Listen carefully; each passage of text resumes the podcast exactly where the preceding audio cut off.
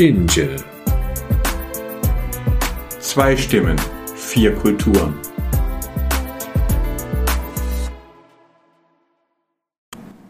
Hallo, Herr Professor. Hallo, Herr Doktor.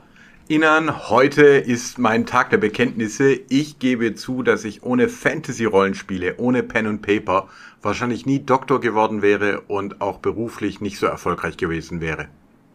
Das kann ich sehr gut verstehen. Ich habe nämlich äh, ähnliche Einstellungen dazu, auch wenn dieses Thema sehr gerne mal häufig belächelt wird von vielen Seiten. Ja, was hat das Fantasy-Rollenspiele? Ist das nicht was für Freaks und Nerds und Leute, die kein echtes Leben haben oder echte Sorgen haben?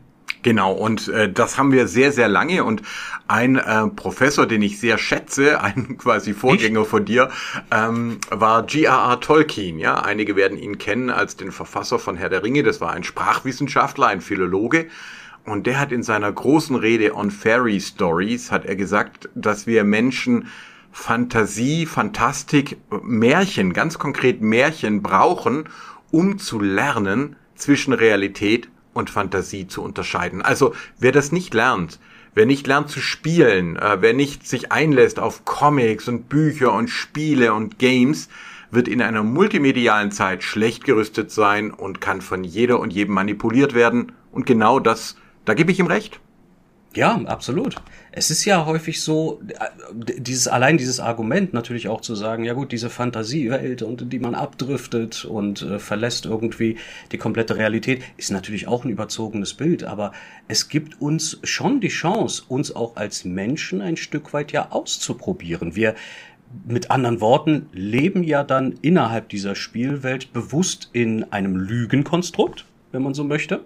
Denn wir wissen ja alle, dass das, was in einer Fantasy-Welt passiert, natürlich nicht real ist, aber durchaus mit realen oder halbwegs realistischen Menschen passieren, die durchaus eine Maske aufsetzen, eine bestimmte Position einnehmen, die vielleicht nicht die Position ihres realen Ichs darstellen, ja, ihren Bösewicht meinetwegen, ja, der natürlich ganz Böses vorhat, über das man auch ganz viel philosophieren könnte, und zu verstehen, wie diese Menschen dann ticken. Und das sind natürlich auch Fähigkeiten, Einstellungen, die wir natürlich mit ins reale Leben mit über projizieren können. Das, das machen wir ja im wahren Leben. Wir sind ja selten unser wirkliches Ich, was immer das dann auch wirklich bedeutet. Ja, wir verhalten uns auf der Arbeit ganz anders, als wir uns in der Familie verhalten, ja, mit Freunden zum Beispiel oder im Rahmen dieser Podcasts zum Beispiel.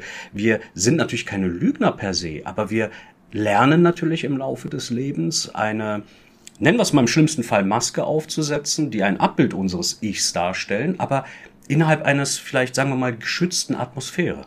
Ja, und deswegen würde ich sogar lieber von Fiktion als von Lüge sprechen, hm. weil Lüge bedeutet ja, ich möchte jemanden irreführen. Mhm. Und genau das tun wir ja in Rollenspielen nicht. Also wir einigen uns drauf auf den Suspense of Belief, also zu sagen, jetzt gehen wir in eine fantastische Welt, aber wir lügen uns nicht an. Äh, und das finde ich ganz arg wichtig, denn du hast es richtig erwähnt. Ähm, die Begriffe Rollen, Maske, Person, ähm, die stammen ursprünglich tatsächlich aus dem griechischen Theater. Und äh, wir alle spielen Rollen, weil man damals damals eben eine vorgeschriebene Rolle bekommen hat. Äh, nur Männer, es durften am Anfang keine Frauen natürlich. mitmachen, ja, natürlich. Ähm, also da sieht man schon auch hier wieder die Frauenfeindlichkeit, bis heute auch in Gaming-Szenen leider weit verbreitet, ähm, dass man nicht gesagt hat, du hast jetzt eine vorgeschriebene Rolle und die darfst du nicht verändern. Und dann zu sagen, okay, natürlich gibt es Rollenerwartungen, ja. Die Leute, die unseren Podcast hören, die haben Erwartungen und würden es jetzt nicht wollen, dass wir hier irgendwie äh, zum Beispiel Obszönitäten von uns geben oder so. Äh, das ist klar. Aber Rollen freier zu gestalten, auszuprobieren, zu gucken, wer bin ich eigentlich und äh, wie gehe ich mit unterschiedlichsten Situationen um, das hat schon ganz früh angefangen und wir dürfen davon ausgehen, dass schon in den Gesprächen an den Lagerfeuern unsere Vorfahrinnen und Vorfahren unterschiedliche Rollen miteinander ausprobiert haben, kennengelernt haben, verinnerlicht haben, ausgehandelt haben. Ähm, und ich sage jetzt natürlich nicht, dass wer kein äh, Rollenspiel spielt, dass es irgendwie ein schlechterer Mensch wäre. Ich sage nur, es ist für Menschen, die sich interessieren, eine echte Chance, das Ganze mit Freude und bewusster zu machen. Durch das Spielen simulieren, simulieren wir das echte Leben. Und wer seinen Kindern, ich habe alle meinen Kindern angeboten, äh, Fantasy-Rollenspiele und, und sie einfach mal in diese Welt eintauchen lassen, so lange oder so kurz sie eben auch wollten, aber eben auch einfach zu entdecken, wie, wie toll das sein kann. Ob das jetzt um äh, Star Wars geht, das werden viele kennen, oder Dungeons and Dragons, das werden einige kennen, oder Shadowrun, das ist so deins. Äh, Shadowrun habe ich auch geliebt, aber erzähl doch vielleicht mal für die Hörerinnen und Hörer, was Shadowrun eigentlich ist. Mhm. Ich glaube, über Shadowrun kann man schwer sprechen, wenn man nicht die großen Vorläufer spricht, über die du selbstverständlich dann auch gleich nochmal sprechen wirst, wie Dungeons and Dragons. Das wird natürlich ähm, jedem und jeder ein Begriff sein. Aber Shadowrun versucht dieses, dieses typische Fantasy-Prinzip, denkt da vielleicht an das typische Herr der Ringe-Prinzip, ja, so Elfen, Orks und Hobbits und Magie und alles. Das, was man typischerweise mit Fantasy verbindet, jetzt in die Zukunft zu legen. In eine natürlich fiktive Zukunft, eine hochtechnologisierte, aber auch sehr dystopische Zukunft, wo es praktisch keine zivilen Regierungen mehr gibt. Ähm, es entspricht so diesem dystopischen Bild vom Anarchokapitalismus. Die Welt wird nur noch von Konzernen regiert. Ähm, Mitarbeitende sind damit gleichzeitig auch Teile dieser Konzerne, praktisch die ganzen Familien gehören dazu. Und es existiert weiterhin Magie in dieser Welt. Es gab ein äh, so eine Art großes Erwachen sozusagen. Irgendwann in den 2060ern oder so soll das passiert sein. Ne, ist natürlich immer rückblickend erzählt. Ein, ein Virus, der mutiert ist und der zufällig dafür gesorgt hat, dass aus Menschen zum Beispiel eben Orks, Hobbits, Elfen und so weiter wurden mit ihrer eigenen Kultur und Sprache. Magie ist da, aber auch so Sachen wie Implantate, ja, Cyberware, wie man das so nennt, in verschiedenen Qualitätsgraden, ja. Und da sehen wir übrigens auch ein starkes philosophisches Konzept, ja, wie sehr Mensch oder Metamensch, wie das dann heißt, wenn man eben nicht der Rasse Mensch angehört dann mehr, man denn noch sein kann, wenn man x Prozent an eigentlich nur noch Exoskeletten und Roboarme und Beine, äh, Implantate hat, die einen schneller denken, weiter springen, was auch immer lassen, ähm, überhaupt noch sein kann, ja. Und auch wir haben da unsere regelmäßigen Sessions. Grüße gehen raus an meine Jungs. Das ist nach wie vor ein sehr männerdominiertes ähm, Metier sozusagen, wo wir uns auch online einmal die Woche in aller Regel auch treffen für zwei, drei Stunden, alle paar Monate dann auch hier in Person an diesem wunderschönen Tisch, an dem wir gerade unseren Podcast etwa aufnehmen um eben diese verschiedenen Szenarien durchzuspielen. Wir wechseln uns auch relativ gut ab, wer den sogenannten Game Master darstellt. Bei Dungeons and Dragons heißt es ja dann der Dungeon Master. Und ähm, wir haben längere sogenannte Kampagnen, wo wir diese Spiele durchspielen. Wir haben auch zwischendurch mal kürzere. Und das vielleicht so als, als kleiner Überblick dazu. Ja, dystopische Welt. Äh, Welt wird regiert von Konzernen. Es, exist, es existiert Magie, es existiert Technologie. Und das Witzige ist, die Matrix gibt es dort auch, aber nicht die, wie wir sie vielleicht aus der Filmreihe kennen, denn äh, Shadowrun gab es quasi vor der Filmreihe. Die Matrix ist sozusagen das, wie man sich das Internet vorgestellt hat, so in den 70er, 80er Jahren vielleicht, ja. Und da kann man sich dann natürlich einloggen, virtuelle Realität. Es gibt dann sogenannte Hacker, die sich im Spiel aber Decker nennen, ähm, die dann ne, durch das Netz rennen und irgendwelche Daten stehlen von großen Konzernen oder irgendwas sabotieren. Also es ist, es ist jedes Mal ein Erlebnis. Ja, also absolut. Ich habe es früher auch gespielt ähm, und äh, sehr genossen. Äh, jetzt habe ich gerade wieder mit den Kindern dann eben angefangen, eine Dungeons and Dragons Gruppe ähm, und Grüße gehen raus nach Leinfelden, Echterding, Moosberg. Ähm, da also tolle Leute, wo auch zum Beispiel unser Jüngster da auch äh, einfach Freude dran hat, äh, seine eigene Fantasie zu entdecken und aber auch sozial ganz viel zu lernen ist. Also ein oh ja. äh, tolles Hobby. Ähm, aber bevor ich da jetzt zu den, den Ursprüngen komme, ähm, äh, du hast das geschildert, Shadowrun ist ja eine Verschmelzung von Fantasy und Cyberpunk. Cyberpunk wiederum, also diese dunklen, regennassen, übervölkerten Städte, das ist ja etwas, was sehr stark im japanischen Kontext entstanden ist. Und oh, du ja. bist auch ja sehr Japan begeistert und warst viele Male da. Hängt das zusammen, dass du sozusagen Cyberpunker, Shadowrunner, Japanophil äh, sozusagen ja. bist? Durchaus. Also ich kann es mir sehr gut vorstellen. Man muss sich nämlich vorstellen, gerade die Welt von Cyberpunk, was eigentlich auch noch mal ein separates Rollenspielsystem ist, aber natürlich sehr starken Einfluss hatte auf Shadowrun. Ähm, ist ja zu einer Zeit entstanden, wo wirklich die ganze Welt davon ausgegangen ist, dass Japan die Welt regieren wird. Also mindestens wirtschaftlich einmal. das war der große Aufschwung. Viele haben geglaubt, äh, wenn, wenn das Land sozusagen Asien und die Welt nicht militärisch erobern konnte, dann wirtschaftlich. Und äh, gerade Cyberpunk auch die Welt. Ähm, existiert praktisch vor einem stark japanisierten Hintergrund das, wovon wir heute eigentlich ausgehen. Ja, die dominierende Kultur ist ja das Englische oder das Anglophone, sagen wir mal. Deswegen klingt alles cool, was so englisch geschrieben ist. Lateinische Zeichen, die sehen wir auch heute in Asien und Südostasien, wo praktisch kaum jemand wirklich Englisch spricht. Dann ging man davon aus, ja, Japan erobert quasi die Welt wirtschaftlich, also wird alles irgendwie mal japanisiert sein. Und ich für meinen Teil, das stimmt, ich bin, ich bin tatsächlich sehr Japan begeistert. Ich bin weniger in dieser Anime-Manga-Schiene drin, auch wenn ich gerade in meiner Jugend so meine Favoriten hatte, wie zum Beispiel Dragon Ball, da wird wahrscheinlich kaum einer dran vorbeikommen. Ähm, aber es hat mich schon immer sehr, sehr begeistert und das Land ist ja bekannt dafür, auch heute noch weitgehend sehr fortschrittlich und gleichzeitig auch traditionell zu sein. Ja, auf der einen Seite benutzen sie, leider wie Deutschland, immer noch sehr stark die Faxmaschine, aber auf der anderen Seite war das schon hochtechnologisiert, als ich damals, ich glaube 2007 war das, ein halbes Jahr dort verbracht habe ähm, im Rahmen meines Studiums auch, wo es selbstverständlich war, dass niemand zum Beispiel SMS und so weiter geschrieben hat. Das war alles schon längst über das Internet. Die hatten quasi ihre Variante des, äh, des WhatsApps, ähm, was, was natürlich anders hieß, aber WhatsApp war ja dann eine neue Erscheinung. Man konnte mit dem Handy alles jederzeit überall bezahlen, sei das irgendwelche Automaten, sei das in der U-Bahn, S-Bahn, sei das im Geschäft. Man hat nur das Handy rangehalten und das war erledigt. Ja. Mülltrennung, perfekt, also wirklich in irgendwie sechs, sieben verschiedene Kategorien, statt wie hier vielleicht drei, wenn es hochkommt.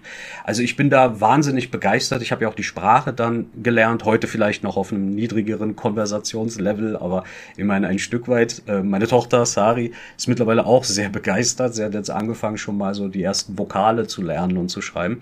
Aber das war auch das, was mich natürlich mit in diese Welt reingetrieben hat. Ja? So ein hochtechnologisiertes, sehr japanisiertes natürlich auch. Ähm, und da, da geht auch heute noch mein Herz auf, als ich jetzt im Januar auch mal wieder drüben war für eine wissenschaftliche Konferenz, zu der ich dankenswerterweise eingeladen wurde. Die Welt hat sich sehr verändert, auch Japan. Es ist nicht mehr das, was es sozusagen meiner Jugend war, aber das liegt natürlich auch ein bisschen an mir. Ich bin natürlich auch älter geworden, aber die Leidenschaft ist geblieben. Ja, was ich super spannend fand am Cyberpunk und äh, gerade auch mit Bezug auf Japan war die Demografie. Weißt du, ähm, auch wer sich heute nochmal äh, auf Netflix oder Computerspiele zum Thema Cyberpunk anschaut, sieht immer noch diesen Widerspruch. Einerseits sind die Leute alle wahnsinnig einsam und alleine und ziehen sich in ihre Technik zurück, ja, werden zu Cyborgs, äh, sogar mit Implantaten. Und auf der anderen Seite sind aber die Städte angeblich immer überbevölkert und gibt es viel zu viele Menschen. Und tatsächlich ist es so, dass äh, die japanische Bevölkerung derzeit um über 2000 Menschen pro Tag schrumpft. Oh ja. 2000 Menschen pro Tag. China übrigens auch. Das ist also unfassbar. Wir haben da eine Bevölkerungsimplosion, das kann man sich gar nicht vorstellen. Da verschwindet jeden Monat eine Stadt. Ähm, ja. Und äh, das ist auch nicht mehr aufzuhalten, äh, weil äh, sozusagen jetzt schon die jungen Generationen fehlen und in China auch die Frauen fehlen. Also das, das äh, ist, ist, das ist ein Niedergang, wie man ihn noch nicht erlebt hat. Wohl gut für den Planeten, ja, und Japan war und ist ja immer noch recht dicht bevölkert. Also von dem her ja. kann man sagen, es da glaube ich tatsächlich, dass da eine Vorausbewegung stattfindet, ähm, die noch sehr, sehr spannend sein wird. Aber deine Frage war nach den, äh, nach den äh, quasi ja Ursprüngen von, von äh, Pen-and-Paper-Rollenspielen und so. Da kann man sich vielleicht auch jene, die es vielleicht noch nicht kennen, so ein bisschen vorstellen.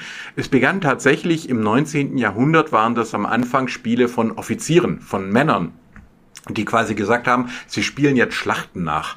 Und äh, dann mussten Regen, äh, Regeln entwickelt werden. Ja, wenn dann also der eine da seine Zinnsoldaten oder auch manchmal waren das riesige Aufbauten, da seine Armeen bewegt hat, wie schnell, wie weit und wie weit schießt die Artillerie und so weiter. Und das wurde am Anfang noch als militärisches äh, Training quasi gerechtfertigt. Also man hat seine Fantasie ausspielen dürfen, nur wenn man gesagt hat, das dient dem militärischen Zweck. Das zeigt so ein bisschen das Männerbild, das da dahinter stand.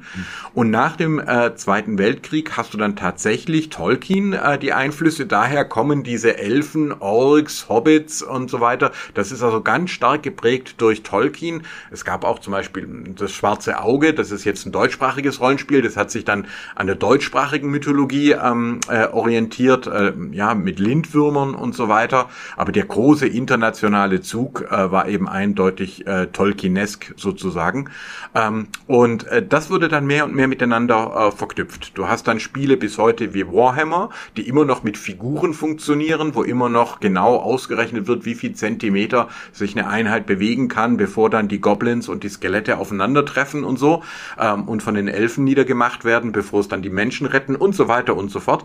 Ähm, aber äh, dann eben auch die Entwicklung zum Pen and Paper, das sagt, hey, eigentlich brauchen wir das gar nicht mehr. Eigentlich können wir alles im Kopf machen ähm, und äh, quasi schreiben uns dann nur noch auf unsere Werte, die unsere Charaktere haben. Ähm, in den meisten Pen and Paper Systemen gibt es noch dazu Würfel, das sind quasi um die Spannung zu erheben. Aber eigentlich wird die ganze Welt durch Sprache erschaffen. Ich habe äh, eine Rede vor mir, die werde ich dann auch online stellen über die Macht der Sprache im Positiven und im Negativen ähm, bei de, beim Spoken Arts Festival in Stuttgart. Ähm, und da werde ich das auch sagen. Also Rollenspiele beweisen, dass wir durch Sprache Welten bauen können. Äh, Tolkien sagte übrigens, wir sind Subcreators, also Unterschöpfer. Dadurch, dass uns der Schöpfer geschaffen hat, hätten wir gewissermaßen dieses Schöpferische in uns. Und in seinem Verständnis ist es dann also sogar eine Art von, ja, ich würde sagen, Gottesdienst oder Gebet, wenn wir selber schöpferisch tätig werden. Also für ihn war Fantasie, war Fantasy etwas, das Gesellschaften zum Leben brauchen. Und gerade auch Erwachsene. Und wenn jemand sagt, ich brauche das nicht, ich brauche keine Fantasie, ich brauche kein Spiel mehr in meinem Leben, äh, dann hätte Tolkien gesagt, dann fehlt etwas und da würde ich ihm heute recht geben. Ja, also einer der Gründe, warum also ich auch so gerne Vater bin, ich weiß nicht, ob es dir auch so geht, ist, man darf endlich wieder spielen. Man darf endlich wieder mit gutem Gewissen ähm, teilhaben an fantastischen Spielwelten mit den Kindern. Und äh, ob das ein Brettspiel ist oder ein Fantasy-Spiel oder auch einfach ein gutes Gespräch über einen Manga äh, oder über ein Computerspiel, ich lerne da von den Kindern unglaublich viel. Das ist so, das darf man auch echt nicht leugnen. Also ich bin so froh, dass das mittlerweile auch in der professionellen Welt allmählich ankommt. Ich erinnere mich noch eines meiner ersten Unternehmen, äh, als ich damals in die Unternehmensberatung, äh, frisch aus der Promotion zum Doktor gestiegen bin. Ähm, da haben wir natürlich im Rahmen der Beratung viele solche Projekte, wo man so diese Workshops am Anfang macht, erstmal der erste Ideen sammelt, Prozesse generiert, Leute interviewt, ne, so erste Vorschläge plant und immer wieder mit Leuten Rücksprache hält, sich mit den kompliziertesten Menschen auseinandersetzt. Sachen, wo man eben nicht nur ein gutes Studium, aber auch wirklich verdammt dicke Nerven und ein bisschen, ähm, wie soll ich sagen, Soft Skills haben muss, wie das so schön heißt. Und das Wahnsinnige ist, die Menschen haben auch in der Beratung erkannt, dass Spiele da durchaus helfen können, so gewaltige Blöcke aus dem Weg zu räumen. Wir haben ein Konzept übernommen, das jener Zeit noch relativ frisch war und erstmal nach nur einem Marketing-Gag klang. Aber das war sozusagen Beratung oder Workshops zumindest über Lego dass man zum Beispiel einfach mal so einen riesigen Kasten Lego-Bausteine genommen hat, wie im guten alten Kindergarten, und angefangen hat, diese Blöcke aufeinander zu klotzen, um zum ein paar erste Ideen zu visualisieren. Ja, was wollen wir eigentlich erreichen? Ja, wofür steht jetzt zum Beispiel dieser Block? Wir haben hier einen Prozess, ja, das ist so ein gelber Lego-Stein und dann verbinden wir den mit dem grünen dort. Der steht für diese und jene Abteilung, das steht für diesen und jenen Prozess. Das muss abgesegnet werden hier, da kommt dieser Inputfaktor dort. Wie siehst du das? Pass auf, ich nehme mal diesen Block, ich packe ihn dorthin und guck mal, da haben wir den ersten Widerstand. Das ist das Problem und so weiter. Und natürlich gibt's dann auch wahnsinnig viel Lächeln mindestens mal dabei. Ähm, Leute, die das vielleicht mehr genießen, als sie sollten im professionellen Umfang. Aber andererseits, man kann das fast gar nicht zu viel genießen an der Stelle, weil man auch merkt, die Leute sind da auch durchaus motivierter. Sie sprechen anders miteinander. Sie sprechen überhaupt miteinander. Das ist ja schon mal einer der ersten Schritte ähm, oder ersten Erfolge vor allem, die wir gerade in Beratungsprojekten hinkriegen, weil ein großer Teil ist nun mal der Widerstand. Und wenn wir das eben nicht schaffen auf dieser sogenannten trocken professionellen Ebene zu schaffen, ja, warum sollen wir es dann nicht probieren mit etwas Spiel und Spaß, wenn wir so wollen? Es dauert nicht mehr Zeit. Im Gegenteil, wir sparen dadurch Zeit. Und das haben wir wieder diesem Umstand zu verdanken, dass wir als Menschen uns ja auch wirklich mal ausprobieren wollen. In einer geschützten Umgebung, dass wir auch mal ein Stück weit albern sein dürfen, ja, auch wieder in einem professionellen Umfeld. Und das finde ich so klasse, dass das mittlerweile auch ankommt in dieser professionellen Welt. Ja, und äh, ich meine, da schließt sich dann auch der Kreis zu dem, äh, was wir in der letzten Folge hatten, nämlich die Spieltheorie. Also, dass wir tatsächlich über die mathematische Spieltheorie sehr gut nachvollziehen können, wie sich die menschliche Evolutionspsychologie, also unsere menschliche Art zu fühlen, zu denken, zu schließen, entwickelt hat. Weil ähm, das ist ja auch sozusagen im Spiel probieren wir Situationen aus. Wir äh, äh, quasi gehen, haben eine Simulation von Realität und wenn wir das gut eingeübt haben, werden wir auch mit der Realität besser zurechtkommen. Deswegen also an alle da draußen, wenn ihr das Leben ernst nehmt, wenn euch das Leben wichtig ist, dann spielt. Das wäre also meine ähm, äh, Empfehlung. Und ähm, ja, ich äh, bin da eigentlich guter Dinge, dass sich das auch langsam wieder herumspricht, weil wir natürlich in einer Welt leben, die immer stärker medial geprägt wird. Ähm, ich hatte jetzt zum Beispiel ein paar gute Gespräche über Wargames. Ich weiß nicht, ob das äh, noch jemand kennt. Das ist ein uraltes äh, Buch und Film, äh, wo es darum geht, dass eine künstliche Intelligenz an äh, Tic-Tac-Toe lernt, äh, dass man einen Atomkrieg nicht gewinnen kann. Also über ein einfaches Spiel lernt eine künstliche Intelligenz, okay, das wird nix äh, und schaltet dann auch die Atomraketen ab, die in diesem Film ihr anvertraut wurden. Also schon eine Diskussion von künstlicher Intelligenz lange bevor die Dinger so stark wurden, wie sie jetzt gerade sind. Ähm, wer äh, sich damit zum Beispiel auseinandersetzen will, äh, Big Jet, äh, GPT höre ich gerade viel. Das ist ein Radiosender, der allein auf künstliche Intelligenz basiert und mit Laila auch eine AI-Moderatorin äh, bereits hat. Also es geht bereits los und die Frage ist also nicht, ob wir mitspielen äh, in der nächsten Medienrevolution, sondern wie gut wir das tun. Ähm, ja, also von dem her, ich bin trotz allem optimistisch. Es gab ja auch mal eine Folge, da war ich ein bisschen down, da hast du mich ein bisschen hochgezogen nach, äh, nach dem äh, Terrorangriff äh, der Hamas äh, auf Israel. Ähm, aber meinst du generell, äh, so wenn wir vorausgucken, kann uns Spielen auch helfen, optimistischer zu sein oder mache ich mir da was vor? Nein, ich denke nicht, dass du dir da etwas vormachst. Wie, naja, die Idee hinter Spielen ist es ja durchaus so eine, wie du auch schon gesagt hast, ja Rolle irgendwo einzunehmen. Vielleicht sogar eine, die man nicht so hundertprozentig vertritt oder zumindest eine, die man sich in der Realität nicht hundertprozentig zutrauen würde. So eine gewisse Stellung einzunehmen, ja, bestimmte Aspekte vielleicht zu verteidigen oder zu besprechen. Ich erlebe das ja oft auch in Gesprächen, wenn äh, wir eine Gruppe haben, bei der so 90 Prozent eigentlich eine Ansicht vertritt und ich im Grunde auch, nehme ich fast schon natürlich so die Gegenposition ein, allein um zum Beispiel diese Argumente zu testen, die mir geliefert werden oder um, ne, um einfach dieses Gerüst zu prüfen. Im Grunde das, was ich ja schon mal gesagt habe mit Kritik, ist eigentlich so die größte Ehre, die man irgendeinem Konzept geben kann. Und das kann natürlich falsch rüberkommen, ist natürlich selten so gemein, aber Spiele geben uns ja diese Möglichkeit. Wenn wir zum Beispiel diesen Bösewicht einnehmen oder die Situation, lass es Dungeons and Dragons sein. Wir haben ähm, eine, eine, wir haben eine Situation, in der man ein orkisches Lager vielleicht gefunden hat. Ja, man hat die großen, bösen, starken Orks besiegt. Und jetzt ist die Frage, was machen wir mit Frauen und Kindern? Dort, orkischen Frauen und Kindern. Und dann haben wir natürlich verschiedene Gesinnungen in der Gruppe.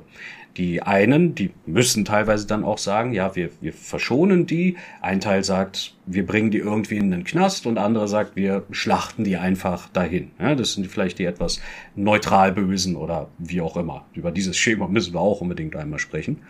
Und das sind sicherlich Punkte, die man selbst vielleicht nicht einnehmen würde in der Realität, aber uns eine super Basis dafür geben, alle Argumente wenigstens mal durchgesprochen zu haben. Und ich glaube auch, dass wir das wirklich in der Realität mit übernehmen können. Das muss selbstverständlich nicht sein mit jetzt Würfeln und jeder kriegt jetzt diese und jene Rolle, wobei letzteres kann man durchaus machen. Aber wir sollten in der Lage sein, zumindest diese grundlegenden Aspekte sehen zu können dann auch von anderen. Wenn wir eben sagen, wir verstehen, dass das jetzt nicht die reine Einstellung der Person ist, sondern erstmal eine Perspektive, die die Person mit einnimmt. Wir müssen ja die Argumente irgendwie auf den Tisch bringen, ohne jemanden gleich für, sagen wir mal, schuldig mit zu verantworten. Und ich glaube, das ist eine super Basis dafür. Da bin ich nicht nur dabei, ich glaube sogar, dass die Gesinnungen ähm, die wertvollste philosophische Entdeckung aus dem Bereich von äh, Fantasy-Rollenspielen und hier insbesondere auch Dungeons and Dragons sind. Ähm, weil ich stimme dir nämlich zu, wir üben in, in Fantasy-Rollenspielen Perspektivwechsel. Also selber zum Beispiel als Spielleiter hatte ich ganz am Anfang, da waren halt einfach Drachen und Monster waren einfach nur böse, ja, und die hat man dann halt bekämpft und niedergemacht und gut war. Aber umso weiter wir gekommen sind, ähm, umso mehr war dann halt auch die Frage, warum sind die eigentlich so, wie sie sind? Was sind denn die Motive? Was sind die Geschichten dahinter? Ähm, und irgendwann war es dann nicht mehr ausreichend zu sagen, das ist ein großer böser Drache, mach ihn tot und äh, äh greif dir die Schätze, sondern die Welt wurde komplexer. Ähm, es wurde dann quasi klar, warum will der eigentlich unbedingt Schätze? Welche, welche, welche Sehnsucht wird denn damit ausgefüllt und wo kommt das her? Und äh, dann geht's natürlich in die Mythologien, ähm, welche äh, Völker sind von welchen Gottheiten geprägt und so weiter und so fort. Und dann kommst du eben tatsächlich zu den Gesinnungen. Und ich finde es wahnsinnig faszinierend, dass wir hier in der Philosophie, der Erkenntnistheorie ähm, und eben dem Rollenspiel zum praktisch gleichen Ergebnis gekommen sind. Nämlich, ja. dass du drei Grundweltanschauungen hast. Ähm, das eine äh, quasi jetzt philosophisch gesprochen sind es äh, ähm, äh, Dualismus, äh, Relativismus und Monismus. Also der Dualismus teilt die Welt in Freund und Feind und sagt, die Feinde muss ich vernichten. Ja, das wäre böse. Das ist also absolut, es gibt keine Möglichkeit zum Miteinander, sondern der böse Mensch glaubt zum Beispiel, ähm, äh, es gibt eine Weltverschwörung und er muss die vermeintlichen Verschwörer unbedingt vernichten. Dann den Relativismus, der dreht sich nur um sich selbst, der bleibt sozusagen in sich. Das haben wir dann bei Tieren ähm, und bei Menschen, das nennt man dann neutral. Ja? Also quasi, wenn jemand ein relativistisches Gespräch führt, will er oder sie für sich werben und äh, das geht nicht darüber hinaus. Das sind dann quasi nicht, nicht große philosophische Gedanken dahinter. Es dreht sich eigentlich nur ums eigene Ego. Ähm, Relativismus ist ein, kann man als harmlos sehen, führt aber auch zu einer Vereinzelung und Vereinsamung weil es eben keine größeren Zusammenhänge gibt und weil man zum Beispiel eine Familie äh, nicht wirklich relativistisch aufbauen kann. Wenn jeder nur um sich selber dreht, dann geht jede Familie, jeder Verein, jedes Unternehmen übrigens auch. Wenn jeder nur seinen eigenen Gewinn äh, maximieren möchte auf Kosten aller anderen, dann wird kein erfolgreiches Unternehmen daraus und dann eben den Monismus. Ähm, das wäre, was in der Gesinnungstabelle das Gute wäre. Das eben bedeutet, ja, wir sind vielfältig, ja, wir haben unterschiedliche Interessen, aber es gibt Aspekte, die uns Würde, Werte, die uns auch verbinden. Und ich versuche, du hast das gerade sehr schön gesagt, zum Beispiel selbst in einem Orkendorf äh, nicht nur davon auszugehen, dass ich die vernichten muss, sondern ich suche Wege, wie vielleicht in Zukunft ein Zusammenleben gelingen kann. Und das sind ja schon heftige Fragen, die da von ganz jungen Menschen diskutiert werden werden ähm, und ausgearbeitet werden. Und ich finde das klasse, weil dann ist halt Philosophie nicht mehr nur eine Angelegenheit von irgendwelchen äh, Leuten, die vor allem Männern, die schon lange tot sind,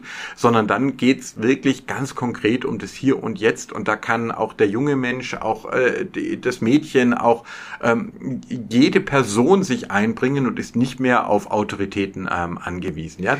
Rollenspiele funktionieren nur durch Zusammenspielen. Und ich glaube, das ist etwas, das kann man gar nicht oft genug äh, äh, betonen, wie wichtig das in einer egoistischen Gesellschaft ist, das eben zu lernen. Du kriegst keine Familie hin, wenn du nicht unterschiedliche Rollen hast, die Spielräume ermöglichen, aber die doch irgendwie auch über den Tag hinaus tragen. Das ist auch übrigens weitaus komplexer als das äh, vielleicht sogar klang. Ich meine, andererseits, es klang auch gar nicht so, äh, so trivial, wie du das beschrieben hast. Aber es klingt ja erstmal, könnte man sagen, gut, es gibt halt gut, neutral, und böse. Und damit ist die Welt in mindestens drei Teile eingeteilt. Ja, aber da kam ja sogar noch eine Dimension dazu. Man hat das ja auch noch eingeteilt zwischen rechtschaffen, gut, neutral, böse und rechtschaffen. Na, wobei, das war es eigentlich. Oder in dem Sinne eben auch äh, chaotisch, gut, neutral und böse. Genau, ja? hast du insgesamt neun Gesinnungen, ja, also nochmal kurz zum Erklären. Du hast also äh, gut, das wäre monistisch, du hast neutral, relativistisch und du hast böse, das wäre dualistisch und du hast dann rechtschaffend, neutral und chaotisch und du kannst die alle miteinander kombinieren. Willst du vielleicht nur kurz sagen, was das mit rechtschaffen versus chaotisch oh, ja. auf sich hat? Gerne. Das Rechtschaffene oder zumindest rechtschaffene Charaktere versuchen, wie der Begriff vielleicht auch schon suggeriert, das Recht dafür zu schaffen, zum Beispiel Gesetze zu schaffen. So ein klassisches Beispiel für einen rechtschaffen guten Charakter ist ja so der Paladin. Ja, der, der hat keinen Raum zur Interpretation, der kennt die Gesetze der weiß, was gut ist, sozusagen, und bestimmte Dinge müssen nun mal bestraft werden, und das ist dann eben gut, sich an diese Regeln zu halten. Auf der anderen Seite haben wir vielleicht so einen Robin Hood-Charakter. Der ist auch gut, weil er sich für die Armen etwa einsetzt. Aber der würde eher als chaotisch gut bezeichnet werden, weil der sich nicht unbedingt an irgendwelche rechtschaffenen Gesetze dabei hält. Der schaut sich die Situation an, was ist gut in dieser Situation, dem Reichen etwas zu nehmen, das wäre für den Paladin nicht denkbar, weil das nun mal dem Gesetz widerspricht, dem guten Gesetz. Aber dieser Robin Hood Charakter würde dann sagen, nein, der hat zu viel, der Arme verhungert gerade, also nehme ich das von ihm und gebe das eben dieser armen Person. Auf der anderen Seite können wir das überraschenderweise sogar mit der bösen Dimension machen. Wir können natürlich einerseits das typische Bild eines chaotisch bösen Charakters nehmen, ähm, der natürlich einfach nur macht, was er möchte. Ähm, Hauptsache irgendwie Leid schaffen und sich selbst bereichern dabei. Aber es gibt auch Rechtschaffen böse Charaktere, die zum Beispiel versuchen, eine in Anführungsstrichen böse Ordnung zu schaffen. Ja, eins dieser Terror-Diktaturen äh, zum Beispiel. Ja, da gilt auch Recht und Ordnung, wenn man so möchte, aber eben nur ein böses Recht und eine Ordnung. Und dann gibt's natürlich die Kombination mit dem Chaos, wo man sagt, der Charakter handelt eigentlich fast schon willkürlich, wie gerade die Situation entspricht. Vielleicht geht's, äh, hat er mal einen guten Tag ähm, und denkt sich, gut, hier kann man vielleicht mal eine Spende abgeben, aber andererseits, guck mal, dieser Geldbeutel sitzt verdächtig locker, den schnapp ich mir doch mal glatt, egal wer die Person ist. Ja? Und gerade in Dungeons and Dragons wird sowas ja auch belohnt und bestraft, so ein Element, was bei Cyberpunk auf der einen Seite, Shadowrun auf der anderen Seite auch fehlt. Ne, das haben wir dort nicht. Aber es hat mich schon immer sehr fasziniert, dass wir es doch schaffen, eigentlich irgendwo mit diesen neuen ähm, Einteilungen so fast schon einen Charakter abbilden zu können. Ja, und ähm, da kommen wir dann auch wirklich schon direkt in die Religion und Mythologie. Also es hat sich tatsächlich durchgesetzt, dass also äh, rechtschaffen böse äh, Charaktere werden mit den Teufeln assoziiert. Also das könnt ihr euch vorstellen als eine böse Hierarchie, ja, mit dem Oberteufel sozusagen, ähm, Lucifer, Asmodeus hat dann die unterschiedlichsten Namen äh, quasi an der Spitze und äh, man befolgt Befehle, man äh, unterwirft sich einer Ordnung, ähm, aber es ist eben eine Ordnung des Bösen. Ja, das ist äh, quasi im deutschen, in der deutschen Geschichte haben wir ja da auch äh, sehr krasse Beispiele dafür. Und auf der anderen Seite eben chaotisch böse, das wird dann mit Dämonen verbunden. Da geht's dann also wirklich drum, ähm, äh, quasi jeder für sich ähm, und Gott gegen alle, wie es so schon heißt. Also die kämpfen gegeneinander auch. Äh, jede versucht auch die eigenen äh, ja, Mitstreiter quasi zu übertölpeln und dadurch, so geht man davon aus, sind chaotisch böse zwar individuell gefährlicher, aber sie können eben nicht als Gruppen zusammenarbeiten. Und es gibt dann die äh, ewige Debatten darüber, was jetzt eigentlich das Mächtigere ist, mit einer Tendenz, dass man sagt, wahrscheinlich ist rechtschaffend böse tatsächlich gefährlicher, weil du kannst dann sowas wie Einheiten bilden und mit denen marschieren. Also der Faschismus wäre eben rechtschaffend böse, indem er eben sagt, wir haben hier ewige Regeln und alle kriegen jetzt eine Uniform und ihr ähm, äh, ordnet euch gefälligst unter und für alle Zeiten sind, steht die Frau unter dem Mann und für alle Zeiten gibt es keine Fantasie und für alle Zeiten bleibt die angebliche jüdische Weltverschwörung der ewige Feind. Und da kann man schon sehen, ähm, dass da quasi in ganz einfachen, ja, buchstäblichen Kinder- und Jugendzimmern tiefe philosophische, mythologische, auch religiöse Fragen ausgehandelt werden. Und ich finde es gut, weil wir nicht mehr davon ausgehen können, dass äh, Leute einfach dem ähm, quasi folgen, was ihnen irgendwelche anderen Leute erzählen, sondern sie müssen selber durchspielen, sie müssen Erfahrungen machen können, sie müssen diskutieren. Und das ist auch, was ich mir bei Computerspielen und bei, bei Filmen wünsche. Nicht nur, dass man sie anschaut und genießt, sondern dass man danach auch mit anderen drüber redet, diskutiert und sich selber so ein bisschen dran äh, dran schärft. Du hast ja Baldur's Gate 3 zum Beispiel, ähm, also ein Computerrollenspiel durchgespielt. Äh, ich denke, die Zeit reicht noch, dass du uns vielleicht ein bisschen von Baldur's Gate 3 erzählst. Sehr gern. Wie die meisten, die das Spiel gespielt haben, bin ich restlos begeistert. Es ist Wahnsinn eigentlich, was die Entwicklerinnen und Entwickler dort auf die Beine gestellt haben. Man muss dazu sagen, das ging praktisch auch über Jahrzehnte, die Entwicklung. Und es ist umso erstaunlicher, ähm, weil es sich nicht an die moderne Erschaffung von Videospielen mehr orientiert hat. Die, die vielleicht so halbwegs in der Szene sind, wissen, da gibt es häufig so diese downloadable Contents, diese DLCs, ähm, dann gibt es Microtransactions, also so ein paar Cents immer bezahlen für irgendwelche extra Kleinigkeiten, Pferdepanzerungen, was weiß ich alles nicht vorhanden. Das ist schon mal der erste große Punkt. Der zweite ist, dass sie es hier wirklich geschafft haben, das, was wir bisher als dieses Pen-and-Paper-Rollenspiel zu beschreiben, in ein Computerspiel übertragen konnten. So gut es geht natürlich mit dem Medium. Es ist natürlich auch gewissermaßen eingeschränkt. Allein die Geschichte der Videospiele zeigt ja auch, dass man schon früh versucht hat, quasi parallel zur Entwicklung auch von Pen-and-Paper-Rollenspielen, das irgendwie in einen Rechner zu pressen. Aber wie ihr euch sicherlich auch alle vorstellen könnt, ähm, ist das natürlich immer sehr bedingt möglich, auch was Antwortmöglichkeiten und alles angeht. Und das ist in gewissem Sinne natürlich auch etwa bei Baldur's Gate 3 so.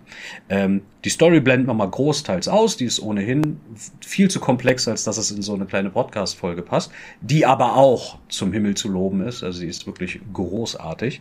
Es geht schon damit los, dass man sich eben einen Charakter erwürfelt. Natürlich ist man frei in ähm, der Geschlechtswahl, auch in der Orientierungswahl, im Aussehen, Rasse, Klasse und so weiter. Soweit eigentlich auch erstmal nichts Neues.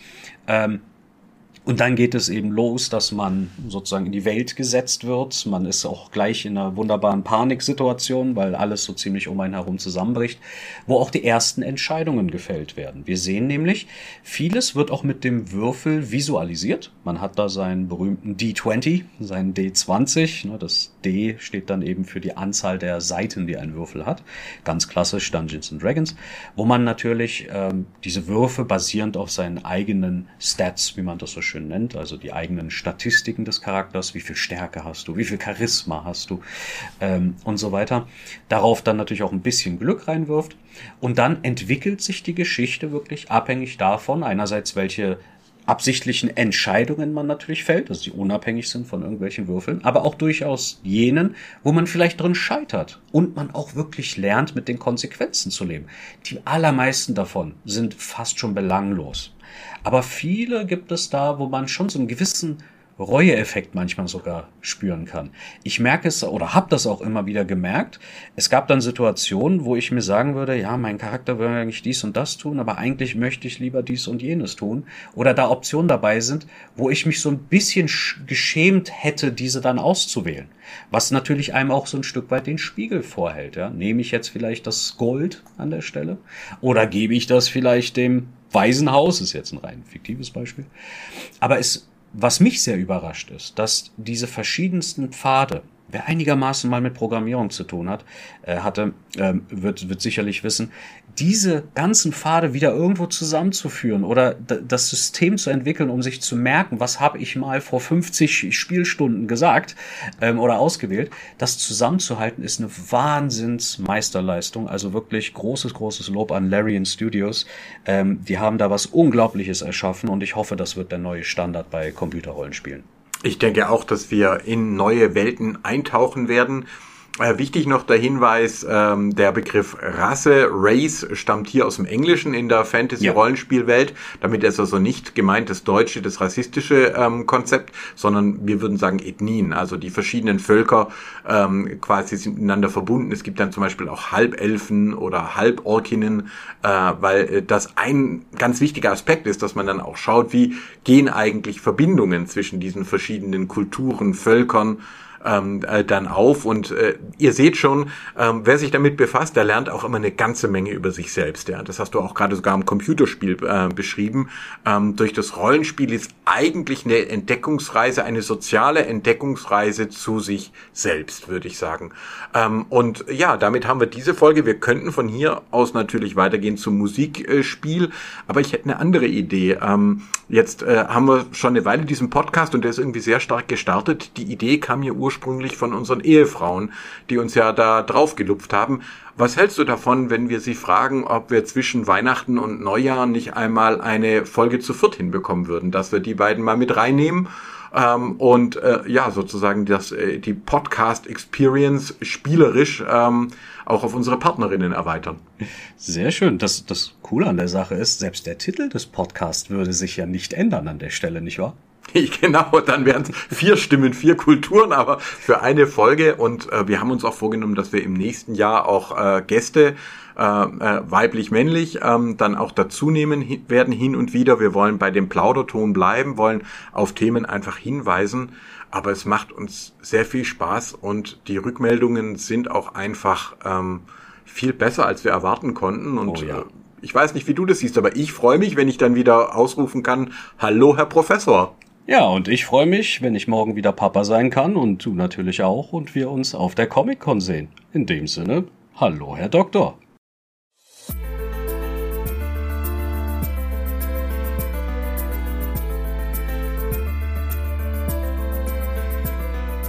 Blume und Inge. Zwei Stimmen, vier Kulturen.